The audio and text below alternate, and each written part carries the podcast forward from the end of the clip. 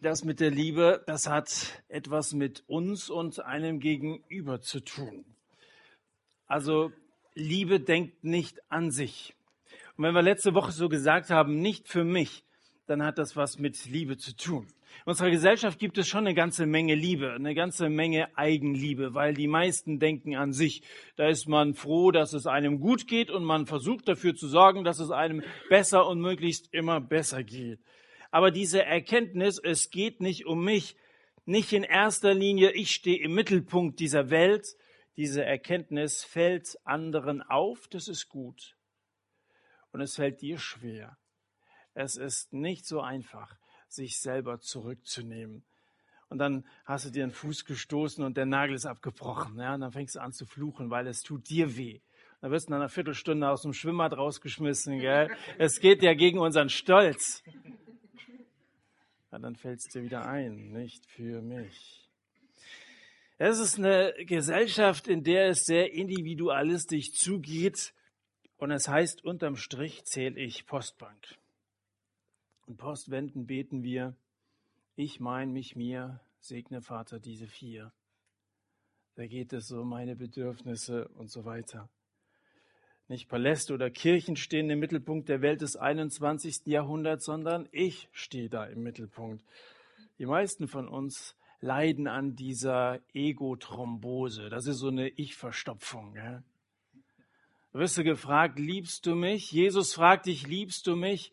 Und du bist so, so verhaftet in diesem an dich selber denken.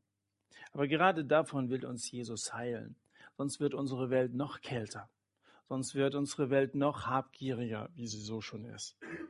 Unterm Strich geht es nicht in erster Linie um mich. Es geht noch nicht mal in erster Linie um mein geistliches Wachstum. Du kommst vielleicht hierher und sagst, ich möchte geistig vorankommen, möchte im Glauben wachsen und so weiter. Es geht nicht um dein, um mein geistliches Wachstum. Es geht noch nicht mal um mein soziales Engagement oder so. Es geht nicht um mich. In einem Gedicht von Nikolai Betjatjew heißt es, die Sorge um mein tägliches Problem, äh, um mein tägliches Brot ist eine materielle Frage. Die Sorge um das Brot meines Bruders, das ist eine geistliche Frage. Josef, der uns jetzt schon so ein paar Wochen beschäftigt, der ist besorgt um seine Brüder und deren Brot.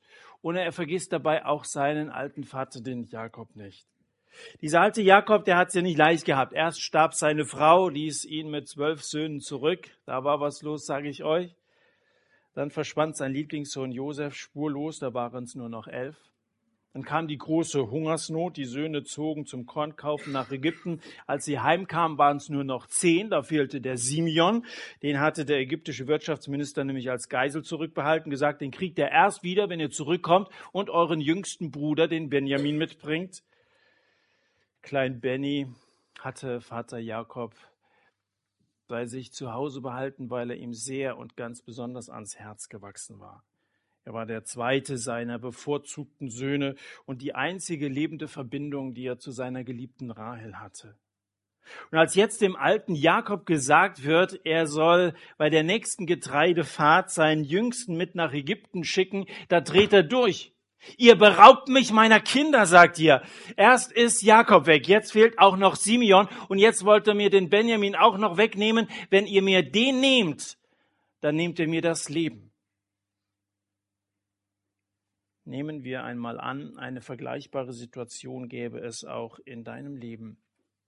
Ich vermute, so einen kleinen Benjamin gibt es auch bei dir. Irgend so eine Kleinigkeit, eine Person oder so eine Sache, die du von ganzem Herzen liebst, an der du hängst, von der du denkst, wenn ich die nicht mehr habe, hat mein Leben keinen Sinn mehr. Und dann kommt Gott und ausgerechnet auf diese Person, auf diese Sache oder auf diese Kleinigkeit legt er seine Hand und sagt, gib mir das her. Und du sagst, alles gebe ich dir, aber das nicht. Irgendwo hört es doch auf. Und in diesem Moment stellt sich heraus, dass es in deinem Leben etwas gibt, das dir wichtiger ist als Gott. Versteh mich nicht falsch. Du darfst dein Hobby haben. Und du darfst eine Freundin haben und du darfst einen Traumberuf haben. Du darfst Sport treiben, bis dein Gesicht aussieht wie das von TT, gell? Du darfst diese Dinge haben und Gott hat nichts dagegen. Aber er hat etwas dagegen, wenn du irgendwen oder irgendwas über Gott stellst, wichtiger nimmst als ihn. Gott ist eifersüchtig, hast du das gewusst? Gott verlangt eifersüchtig, dass er, Gott, in deinem Leben die Nummer eins ist. Universe declares your majesty. Das singt sich leicht, dass wir Gott so in unseren Liedern die erste erhabene Stellung geben. Und ich finde es schön, mit euch solche Lieder zu singen. Wir loben Gott als heilig. Und wenn wir sagen heilig, dann heißt das unerreichbar. Er ist an der obersten Spitze. Er ist Gott. Aber ist er Gott auch in deinem Leben? Ist er die Nummer eins, dein Ein und alles? So steht es im ersten der zehn Gebote. Ich bin der Herr, dein Gott. Du sollst keine anderen Götter haben neben mir. Da ist Gott eifersüchtig. Du und ich, wir gehören alleine zusammen. Da hat nicht noch irgendwas anderes Platz. Wie gesagt, wenn du es ihm unterordnest und wenn du sagst, Gott, ich möchte es mit dir besprechen und ich möchte mit dir zusammen diesen Traumberuf ansteuern oder was auch immer irgendwie in deinen Plänen gerade aktuell ist, es ist okay aber niemals als eine Konkurrenz ihm gegenüber. Das ist das erste Gebot. Ich bin der Herr, dein Gott, keine anderen Götter. Nichts, was deine ganze Aufmerksamkeit, äh, äh, äh, wie sagt man denn, deine Aufmerksamkeit erregt? Ihr wisst ja auch nichts. Gut. Er ist die Nummer eins. Ich fürchte, wenn du dieses erste Gebot, ich bin der Herr dein Gott, wenn du dieses erste Gebot nicht hältst, dann nützt es dir auch nichts, wenn du die anderen neun hältst. Denn Gott gibt sich nicht mit 90 Prozent zufrieden. Er will dich hundertprozentig. Jesus sagt, wer Vater oder Mutter mehr liebt als mich, ist meiner nicht würdig. Oder wer Sohn oder Tochter mehr liebt als mich, ist meiner nicht würdig. Matthäus 10. Jakob liebt seinen Sohn Benjamin mehr als alles andere wer Sohn oder Tochter mehr liebt als mich. Jakob liebt Benjamin sogar mehr als sein eigenes Leben. Wenn ihr mir den wegnehmt, hat mein Leben keinen Sinn mehr. Dann könnt ihr mich auch gleich begraben. So ungefähr kannst du es 1. Mose 42, Vers 38 nachlesen. Wir sind so in den Kapiteln 42, 43, 44, wenn du so ein bisschen mitlesen willst. Ich könnte mich gleich begraben. Das will natürlich keiner der Brüder. Und weil sie die Gefühle ihres Vaters kennen, traut sich keiner, die Sprache auf so eine zweite Reise nach Ägypten zu bringen. Und fürs Erste ist ja mal Essen genug da, dank dem Minister am Nildelta, gleich hinter den Bitterseen, durch die man so gut einen Suezkanal bauen könnte. Es vergeht einige Zeit. Und bedenkt man, was für ein Haufen Kinder und Kindeskinder dieser Jakob Israel hat, da kann man sich leicht vorstellen, wie lange der Mehlvorrat aus Ägypten reicht. Nicht allzu lange. Eines schlechten Tages ist wieder Ebbe in der Küche. Die Hungersnot lastet immer noch wie so ein undurchdringbarer Nebelteppich über Kanaan. Und als Jakob die vorwurfsvollen Blicke seiner, Eltern, seiner, seiner Enkel nicht mehr erträgt, ruft er seine Söhne zu sich und erklärt, so geht's nicht weiter, es bleibt uns keine Wahl. Ihr müsst nochmal nach Ägypten. Dann ist es Judah, der als Erster das Wort ergreift. Jetzt sind wir in Kapitel 43, Vers 3. Der Mann dort hat uns nachdrücklich gewarnt und gesagt, ihr sollt mein Gesicht nicht sehen, es sei denn, euer Bruder ist bei euch. Warum habt ihr dem überhaupt verraten, dass ihr noch einen jüngeren Bruder habt? Das war total überflüssig, nörgelt der Alte. Warum, warum, reppen die Brüder im Chor. Der Kerl hat uns nach unserer Familie gefragt und dann haben wir eben von euch erzählt. Woher hätten wir wissen sollen, dass er unseren Benny Boy anfordern würde? Asa, der gut und gerne isst, mischt sich ein. Wenn du Benjamin nicht mit uns ziehen lässt, werden wir allesamt verhungern. Naphtali ergänzt, am besten schmeißt uns dann in ein Massengrab. Du überlebst uns nämlich sowieso alle so zäh und so, so stur, wie du bist. Und wieder Judah, ich verbürge mich für Benjamin. Entscheide dich endlich, Vater. Wenn wir uns, als wir heimkamen, direkt mit Benny wieder auf den Weg gemacht hätten, dann wären wir schon längst wieder zurück, so wörtlich in den Versen 9 und 10. Und Jakob Israel gibt nach und seinen Widerstand auf. Und jetzt lesen wir mal direkt ab Vers 11. Da sagte ihr Vater Israel zu ihnen, Wenn es denn so ist, dann tut Folgendes. Nehmt vom besten Ertrag des Landes in eure Gefäße und bringt es dem Mann und bringt ihm ein Geschenk mit hinab, ein wenig Balsamharz und ein wenig Traubenhonig und Tragant und Labanun. Brüder notieren eifrig. Pistazien und Mandeln. Und nehmt doppeltes Geld in eure Hand und bringt das Geld, das oben in eure Säcke gegeben wurde, zurück. Es ist vielleicht ein Irrtum gewesen. Ach ja, und nehmt euren Bruder und macht euch auf und, und kehrt zu dem Mann zurück. Und Gott, der Allmächtige, gebe euch Barmherzigkeit vor dem Mann, dass er euch, euren anderen Bruder und Benjamin wieder mit zurückschicke. Und ich, wenn ich die Kinder verlieren soll, muss ich die Kinder verlieren. Verliert Jakob seine Kinder? Verliert er sein Leben? Absolut nicht. Um es kurz zu machen, als er den Benjamin endlich hergibt, kriegt er den Simeon wieder, was er nie für möglich gehalten hätte. Er kriegt sogar den Josef wieder und den Benjamin sowieso. Verstehst du? Niemals hätte er Josef wieder umarmen können, wenn er den Benjamin nicht hergegeben hätte. Und nochmal das, was du vorhin vor Augen hattest, als ich gefragt habe, gibt so ein Benjamin auch bei dir? Eine Sache, die du fest umklammerst, wo du dran hängst und wenn du denkst, das kann ich nicht loslassen. Das gehört so zu meinem Leben dazu. Vielleicht ist es genau das, was du geben musst, um überhaupt das Leben zu gewinnen. Wenn du erfahren willst, was Leben heißt, wenn du nicht bereit bist, dein Leben zu verlieren, dann wirst du es nie erfahren. Denn Jesus sagt, wer sein Leben verliert, um meinetwillen, der wird es finden. Gott will dir nichts wegnehmen, sondern er will dir etwas geben. Gott will dich nicht arm machen, er will dich reich machen. Gott will dich auch nicht auspowern, sondern er will dich erfüllen. Du musst ihm nur die Gelegenheit dazu geben. Solange du krampfhaft an deinem kleinen Benjamin festhältst, hält Gott seinen Segen zurück. Denn Gott kann alles, aber Hände, die etwas umklammern, damit nicht offen sind, die kann er nicht füllen. Gott kann nur geöffnete, erwartungsvolle Hände füllen. Erst wenn du loslässt, dann lässt Gott dich erleben, was Leben heißt. Heute Abend spielt C. Roberto. Er war durch den Fußball aus den Elendsvierteln, in denen er in Brasilien aufgewachsen ist, rausgekommen.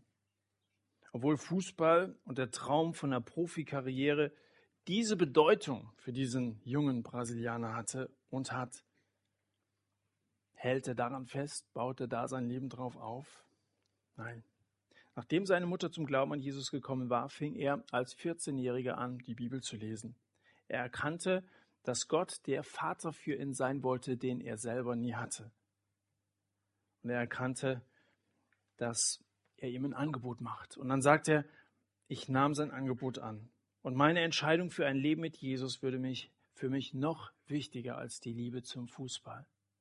Wurde für mich noch wichtiger, obwohl es einen so starken, großen ersten Platz in seinem Leben eigentlich gehabt hatte. Über seinen weiteren Werdegang sagt er, wenn ich damals kein Christ gewesen wäre, wäre mein Leben anders verlaufen. Ich habe oft erlebt, wie Jungprofis dem Reiz des Geldes erlegen sind. Sie hatten dann mehrere Frauen gleichzeitig, konnten mit der plötzlich plötzlichen Popularität nicht umgehen und warfen das Geld zum Fenster hinaus. Mein größter Wunsch ist, dass ich immer das tue, was Gott in meinem Leben für wichtig hält. Denn mein Leben hat in jeder Beziehung oder denn er hat mein Leben in jeder Beziehung reich gemacht. Wer oder was ist die Nummer eins bei dir? Jetzt, wo die Brüder Josefs zum zweiten Mal nach Ägypten ziehen, ahnen dass sie da noch was ganz anderes finden sollen als nur so ein paar Säcke voller Korn. Von dem ersten Moment an, als sie nach Ägypten reinkommen, kommen sie aus dem Staunen nicht mehr raus. Als sie staubbedeckt in die Landeshauptstadt einreiten, schaut Josef zufällig aus dem Fenster seines Ministeriums Kaum entdeckt er seine Verwandtschaft in der Schlange, lässt er sie durch einen Diener rauswinken, bestellt einen Tisch für zwölf Personen und ein feines Mittagessen dazu. Und da staunen sie natürlich. Ja, Haben sie gar nicht erwartet, dass sie plötzlich so eine, so eine Ehre von diesem hohen Minister bekommen. Das nächste, worüber sie staunen, sind die Fragen des Ministers. Zu Hause alles okay? Lebt euer Vater noch? fragt er. Kapitel 43, 27 sind wir, sind wir jetzt. Danke der gütigen Nachfrage. Nachdem er sich mit seinem Bruder versöhnt hat, hinkt er ein bisschen. Und auch schlecht hören tut er gut, aber sonst fühlt er sich ganz wohl. Und dann auf Benjamin deutend fragt Josef, ist das euer jüngster Bruder? Die Fußballelf nickt. So klein ist er nur auch wieder nicht, beliebt der Minister zu scherzen, aber dieser Scherz stößt ihm selber auf. Und fluchtartig verlässt er den Bankettsaal. Keiner weiß warum. Plötzlich ist er weg. Aber wir wissen schon warum, denn es ist doch klar, dass ihn das Wiedersehen mit seinem einzigen vollleiblichen Bruder sehr zu Herzen ging, dass es ihn innerlich total aufgewühlt hat. Deshalb muss er heulen und er rennt raus, damit andere seine Tränen nicht sehen. Ich habe euch letzte Woche schon gesagt, dass ich mir gut vorstellen kann, dass Josef seinen Brüdern am liebsten um den Hals fallen würde. Kein Geheimnis aus der Sache machen würde und gleich sagen würde, ich habe euch längst vergeben, ich, ich bin euer Bruder, aber er tut es nicht. Und ich sehe in diesem Josef ein bisschen Gott und seine Art mit uns umzugehen. Ich sehe in Josef Jesus und er geht ähnlich mit uns um. Manchmal zieht er sich ganz bewusst zurück, er verbirgt sich, sodass du einen Eindruck hast, der will gar nichts mit mir zu tun haben. Da hast du einen Eindruck, er ist weggelaufen. Er hat sein Gesicht abgewendet, so wie Josef, damit man ihn nicht sieht. Aber in Wirklichkeit wartet er darauf, dass sich bei dir etwas tut, dass du zu der Einsicht kommst, dass du ihn brauchst und dass du Vergebung deiner Sünden brauchst und dass es so, wie es in deinem Leben bisher gelaufen ist, nicht weitergehen kann. Die Brüder haben ja bis hierher so getan, als wenn alles in Ordnung wäre. Die sind ja jahrelang damit beschäftigt, eine Sache zu vertuschen, die aber nicht zu vertuschen ist. Haben ihren Bruder verkauft, sie haben ihren Vater übers Ohr gehauen und sein beider Leben ruiniert, zumindest aus einer menschlichen Perspektive heraus gesehen. Die Brüder stehen da wie bestellt und nicht abgeholt, verstehen nicht, warum sich der edle Herr plötzlich vor ihnen versteckt. So verständnislos stehen wir oft vor Gott. In Wirklichkeit möchte Gott dich in die Arme nehmen und er möchte dir alles vergeben. Glaubst du das? Er wartet darauf, dass du ihm sagst, Herr, hier bin ich und ich möchte die Beziehung zu dir eingehen. Er fragt, liebst du mich? In Römer 11, Vers 22 steht, sieh nun die Güte und Strenge Gottes. Gott ist ein gütiger Gott, aber er ist auch ein strenger Gott. Er verstellt sich manchmal, während er in Wirklichkeit weint. Er ist dieser gütige Gott. Aber vielleicht merkst du das nicht immer. Manche Menschen muss Gott aus Liebe hart anfassen. Und es ist die Frage, wem das mehr weh tut, dem Menschen oder dem Herzen Gottes. Es dreht Gott das Herz im Leibe herum, wenn er sieht, wie du im Leben herumhängst, ohne zu kapieren, was eigentlich gespielt wird. So wie die Jungs, die da stehen und gar nicht wissen, was geht hier ab. Josef wäscht sich das Gesicht, kommt wieder rein, weist den ratlos umstehenden Männern ihre Sitzplätze an und die Sitzordnung ist das nächste, worüber sie staunen. Da sitzen sie nämlich genau in der Reihenfolge ihres Alters, wie es in Vers 33 heißt. Ruben ganz oben, Benjamin ganz unten. Der Zeremonienmeister musste Hellseher sein. Die Jungs wissen immer noch nicht, dass sie es ja mit ihrem verkauften und verratenen, verschollenen Bruder zu tun haben. Aber der weiß, mit dem, wem er es zu tun hat. Er weiß sehr genau, wer die Männer vor ihm sind. Er kennt ihren Namen, er kennt ihre Geburtstage, er kennt den Charakter von jedem Einzelnen, er kennt sie alle. Und genauso wie Josef seine Brüder, so kennt uns unser Bruder in Anführungszeichen Jesus. Und immer wieder sagt er in Offenbarung 1, und zwar, ich kenne dich. Ich kenne dich. Und er weiß alles über dich. Da in Offenbarung 2 und 3 kannst du lesen, ich kenne deine Werke. Ich kenne deine Mühsal. Da, du manchmal drunter leidest und stöhnst und nicht klarkommst und irgendwie mit deinen Grenzen nicht mehr zurechtkommst. Ich kenne deine Bedrängnis, deine Armut, deine Liebe. Ich kenne deinen Glauben. Ich kenne deinen Dienst. Ich kenne deine Geduld, ich kenne deinen Namen. Jesus weiß über dich Bescheid. Er weiß sehr genau, wer im Einzelnen heute Abend hier sitzt. Er kennt dein Leben in und auswendig. Macht dir das etwas aus? Also gibt es Momente, wo es dir peinlich ist, dass es da einen gibt, der alles über dich weiß? Es gibt eine Menge Leute, die behaupten, es gibt keinen Gott, weil viele nicht wollen, dass es einen Gott gibt. Deswegen gibt es für viele keinen Gott. Im tiefsten Inneren weiß jeder, dass es Gott gibt, wenn er ehrlich ist. Aber dann versucht man es zu verdrängen, weil man gerne sein eigenes Ding drehen will. Ich bin doch mein eigener Herr. Ich möchte die Entscheidung in mein Leben treffen. Ich möchte keinen Gott haben, der über mir steht. Deswegen gibt es für viele keinen Gott. Gab es jetzt so eine Kampagne in England auf Bussen stand und irgendwelchen Atheisten so äh, initiiert. Wahrscheinlich gibt es keinen Gott. Mit anderen Worten, du kannst machen, was du willst. Sie mussten dieses wahrscheinlich mit einfügen. Und es ist sehr wahr, was sie sagen. Du kannst es nicht letztendlich beweisen, dass es keinen Gott gibt.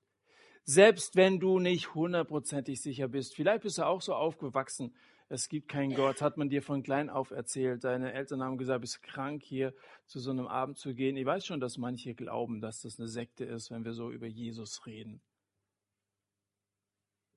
Aber ich bin überzeugt davon, sehr wahrscheinlich gibt es Gott. Es spricht viel mehr dafür.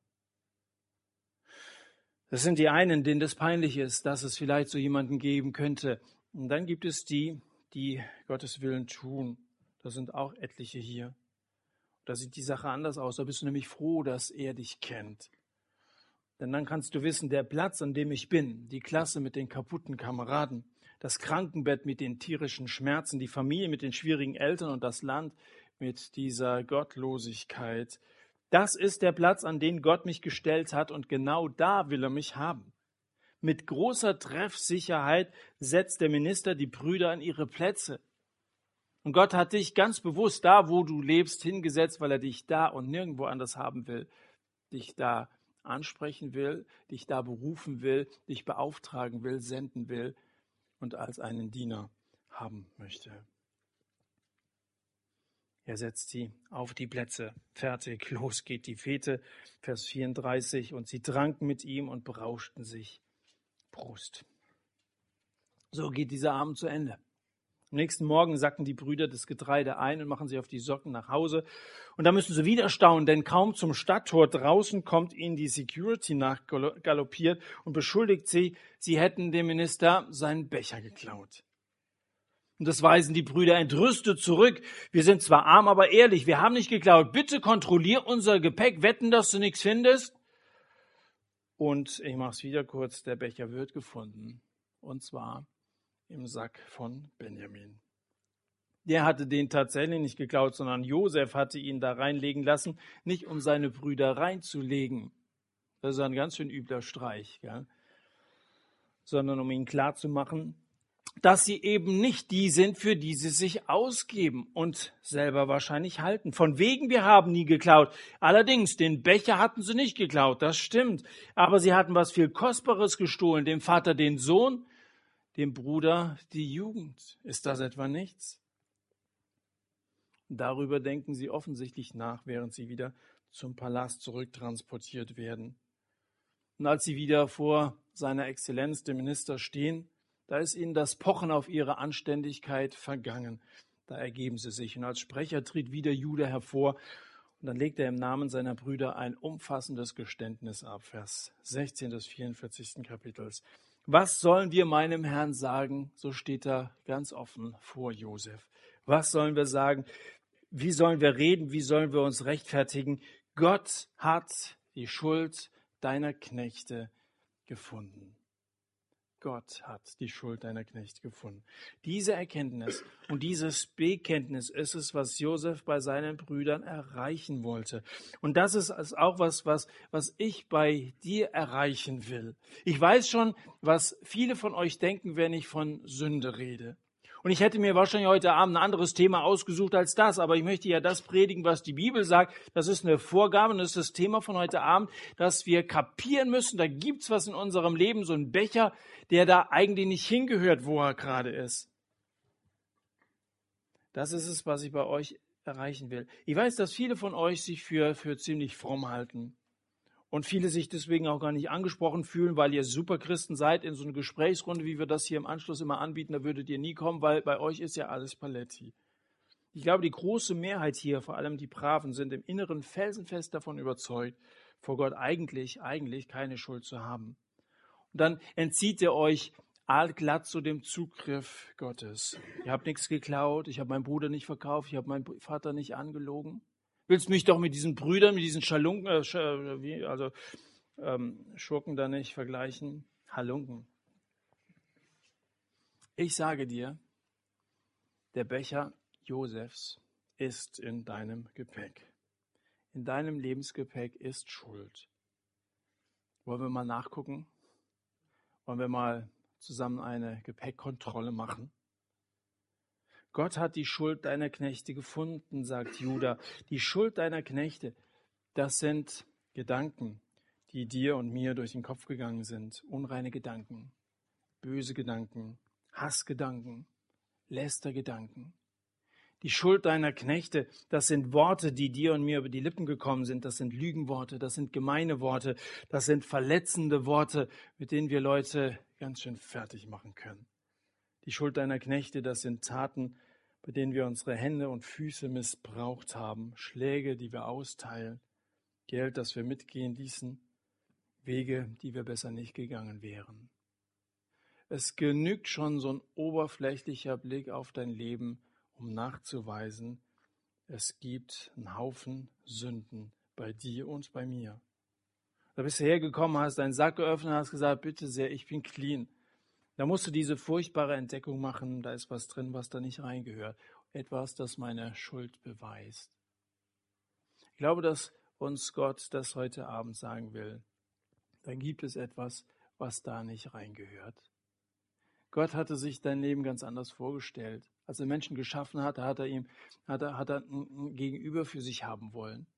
Einer, der ihm vertraut und der sich bedingungslos ihm anvertraut, wo eine echte Liebesbeziehung besteht.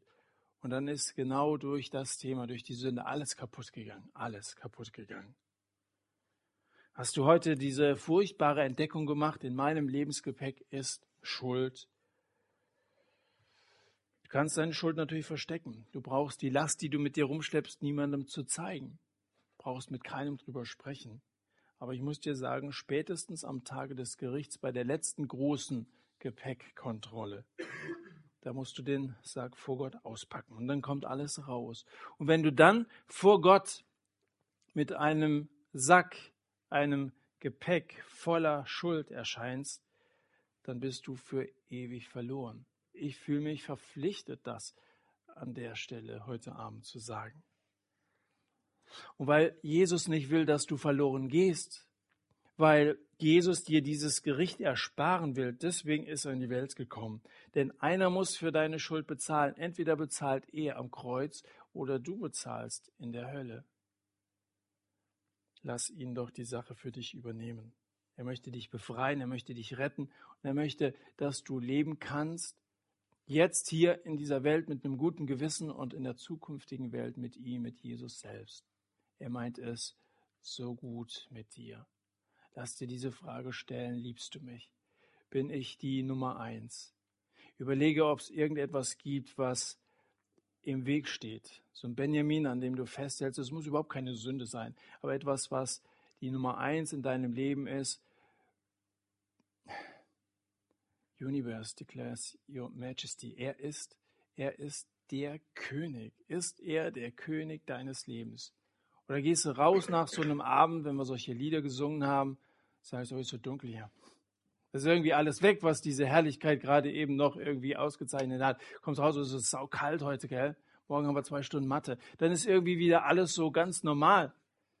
Was ist dein Leben? Ist er der, der über allem steht und hat er in deinen Gedanken, in deinem Herzen den ersten Platz und bekommt er Anbetung auch ohne diese Lieder, die wir hier zusammen singen? Jesus sagt heute zu dir, komm her, bring mir die Last deines Lebens. Pack aus, Mann, lad ab, gib her. Lass uns wieder so eine Zeit der Stille haben, so eine Zeit, wo du den Sarg sozusagen vor Gott mal öffnen kannst. schaut gemeinsam hinein. Und wenn dir was bewusst ist, wo du sagst, es gehört da nicht hin, ob es Gedanken sind oder ob es Worte sind oder ob es Taten sind, was auch immer dir heute Abend klar geworden ist, sprich's aus und du kannst dich darauf verlassen, dass Jesus dich nicht fertig machen wird, sondern er wird dich rechtfertigen vor Gott. Er stellt sich vor dich und er vergibt dir und macht dein Leben neu und du wirst, du wirst aufatmen können und er wird von ganz alleine die Nummer eins in deinem Leben sein, weil diese Befreiung das Herrlichste ist, was du im Leben überhaupt erleben kannst. Und nur so können wir irgendwie auch Einfluss nehmen auf unsere Umwelt. Nur dann können wir in der Dunkelheit draußen ein Licht sein. Dazu sind wir beauftragt, nicht für mich. Das soll sich irgendwie auswirken in Dillenburg und in den ganzen Ortsteilen, wo auch immer du herkommst.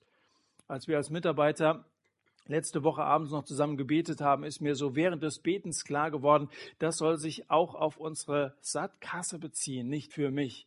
Wir müssen keine Werbung mehr finanzieren, wie wir das in der letzten Staffel gemacht haben, wo wir eine ganze Menge Geld für die Zeitungsanzeigen ausgegeben haben. Es hat sich mittlerweile herumgesprochen. Deswegen auch das, was wir hier zusammentragen, nicht für mich.